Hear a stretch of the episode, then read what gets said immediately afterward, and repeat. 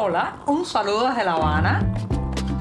Les habla Joanny Sánchez, cubana, periodista, ciudadana, y les traigo este cafecito informativo recién colado y sin azúcar para despertar. El primer viernes de este año se nos termina en este podcast, ¿sí? Se acaba una semana informativa y para comenzar esta jornada, comentar los temas más importantes de este 6 de enero de 2023, bien me merezco un sorbito de café amargo, ¿sí? Allá voy con este buchito, caliente todavía y sin azúcar.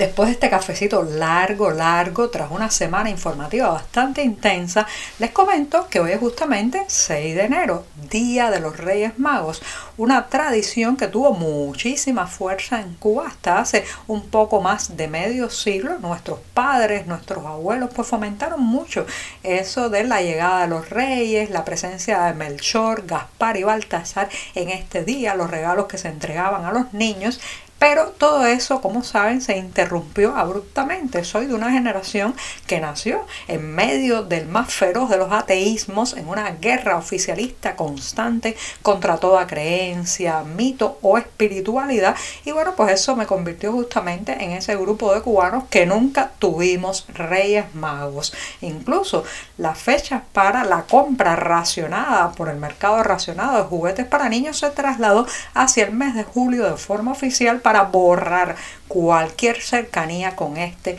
6 de enero Día de los Reyes Magos. Pero fíjense qué, qué trampas o qué ironías tiene la vida, que justamente mi generación que creció en esa aridez espiritual donde las abuelas tenían que esconder sus cuadros del Sagrado Corazón de Jesús en las habitaciones para que no se vieran desde la sala, que tenían que llevar muchos de nuestros familiares que tenían alguna fe, tenían que llevar escondido el crucifijo o, por ejemplo, si profesaban la, eh, las creencias yorubas, esconder sus santos y todos sus eh, rituales también hacia el interior o lejos de la vista de los curiosos que pudieran delatar, que pudieran informar sobre esta creencia y al final terminaba en represalia contra la persona, en la imposibilidad de tener una carrera universitaria, aspirar a un cargo o un puesto laboral eh, mejor, eh, digamos, gratificado económicamente o con mayores eh, responsabilidades y prebendas. Bueno, pues todo eso, a pesar de que mi generación de los años 70 y 80 creció en esa aridez espiritual educativa desde el punto de vista educativo y docente, bueno, pues ahora mismo yo veo un resurgir de la tradición de los Reyes Magos. Los que somos padres e incluso ya abuelos, estamos tratando de fomentar otra vez, de retornar esa tradición y hoy, a pesar de la crisis, a pesar de la miseria, hay que llamarlo así ya, miseria que está viviendo este país, conozco a muchas personas que se han convertido en verdaderos magos padres que son los verdaderos magos para lograr llevarle un presente a sus niños, para lograr que este 6 de enero al despertarse tuvieran algún regalo, algo eh, con lo que alegrarles el día. Claro que los regalos están muy menoscabados, son una pequeña galletita dulce ya se convierte en una maravilla en este país pero lo cierto es que hay un intento familiar de recuperar esos momentos bellos. Ahora, ¿por qué el castrismo colocó a los Reyes Magos en el acápite del enemigo? Señoras y señores, ¿por qué este sistema, este régimen siempre ha querido ser el único dogma, el único, la única estructura dogmática que todo el mundo lo abrace, digamos, su plataforma y sus principios como una fe? Cuasi religiosa. Ya saben, ya saben quién tenía que ser el Mesías, Fidel Castro. Por tanto, la competencia con esos señores coronados que venían en camellos, bueno, pues esa no la soportaba y los desterró a la cápite de lo pequeño burgués, de la desviación ideológica, en fin, del enemigo. La ironía, ¿saben cuál es? De Fidel Castro. Hoy pocos se acuerdan en este país de los Reyes Magos muchas familias han vuelto a hacer su tradición una constante. Ayer los cubanos que tienen preparadas las maletas para hacer la ruta por Centroamérica hacia Estados Unidos o los que ya están incluso en el camino hacia la frontera sur de ese país, bueno, pues recibieron un verdadero jarro de agua fría porque eh, el presidente estadounidense anunció un nuevo programa migratorio que facilitará la concesión de unas 30.000 visas mensuales a ciudadanos cubanos, venezolanos y nicaragüenses, pero que trae como contraparte la deportación hacia sus países de origen de aquellos que ingresen de forma ilegal a territorio estadounidense. O sea, por un lado, eh, parece una buena noticia que se otorguen estas facilidades legales, estos caminos, digamos, regulados y sin grandes peligros, pero por otro se corta la entrada que hasta ahora habían sostenido miles y miles de cubanos cada mes para pues acceder a Estados Unidos, ser procesados allí, esperar quizás la eh, posibilidad de probar su miedo creíble a regresar a la isla y obtener así un asilo en ese país. Con esto, eh, pues el interesado en migrar hacia Estados Unidos, pues tendrá que seguir un proceso, tener un patrocinador que tenga los recursos económicos para sostener la presencia en el país de esta persona y hacer todo esto desde una tercera nación, o sea, no podrá hacerlo desde territorio estadounidense, sino desde un tercer país que puede ser incluso la isla. Digo que esto es un, un jarro de agua fría para los que ya están en el camino y se están preparando y habrá que ver cómo se implementa, eh, si se va a hacer eh, eh, a través de, por ejemplo, el recién abierto consulado estadounidense en La Habana, cuál será el proceso. Hay muchas, muchas interrogantes, pero lo cierto es que parece que la jugada cambia, el tablero va a ser diferente y hay que ver en ese tablero cómo se va a comportar no solamente el migrante cubano que está desesperado por salir de esta isla o las autoridades estadounidenses, sino todo el entramado de coyotes, cárteles,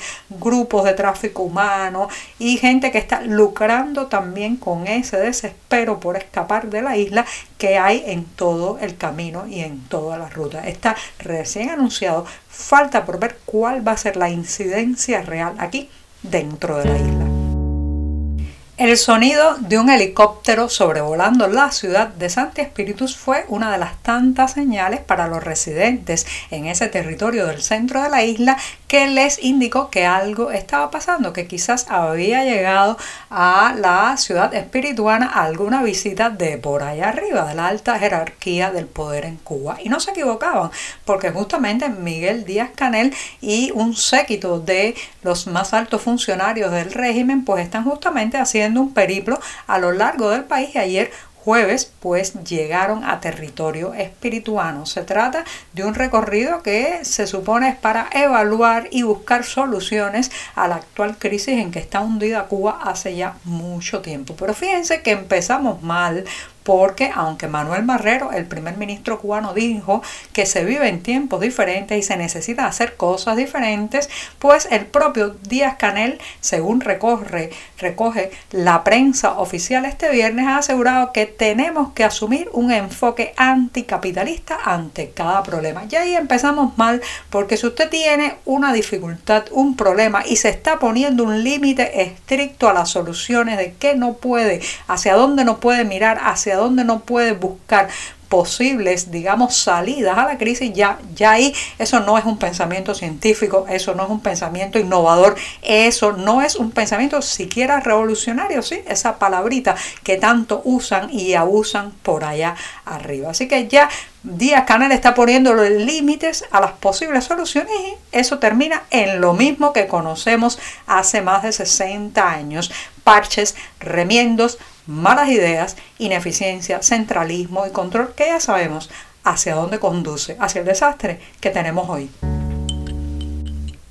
Y hasta aquí, hasta aquí llega este programa, el del primer viernes del año, y voy a despedirlo con el anuncio de que la editorial El Ateje acaba de anunciar los ganadores de la segunda entrega de su premio, que justamente lleva su propio nombre, Premio Editorial El Ateje, y que se entrega en reconocimiento a la trayectoria de tres grandes personalidades de la cultura cubana.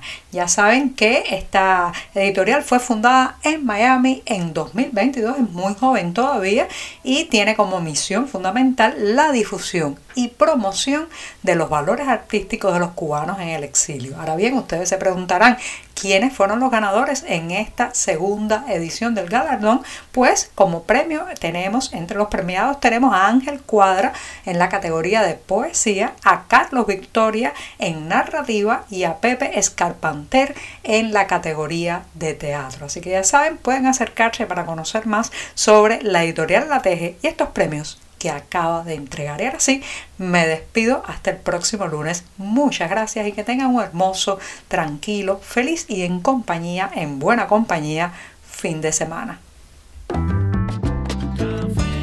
Por hoy es todo. Te espero el lunes a la misma hora. Síguenos en 14medio.com. También estamos en Facebook, Twitter, Instagram y en tu WhatsApp. No olvides, claro está, compartir nuestro cafecito informativo con tus amigos. Muchas gracias.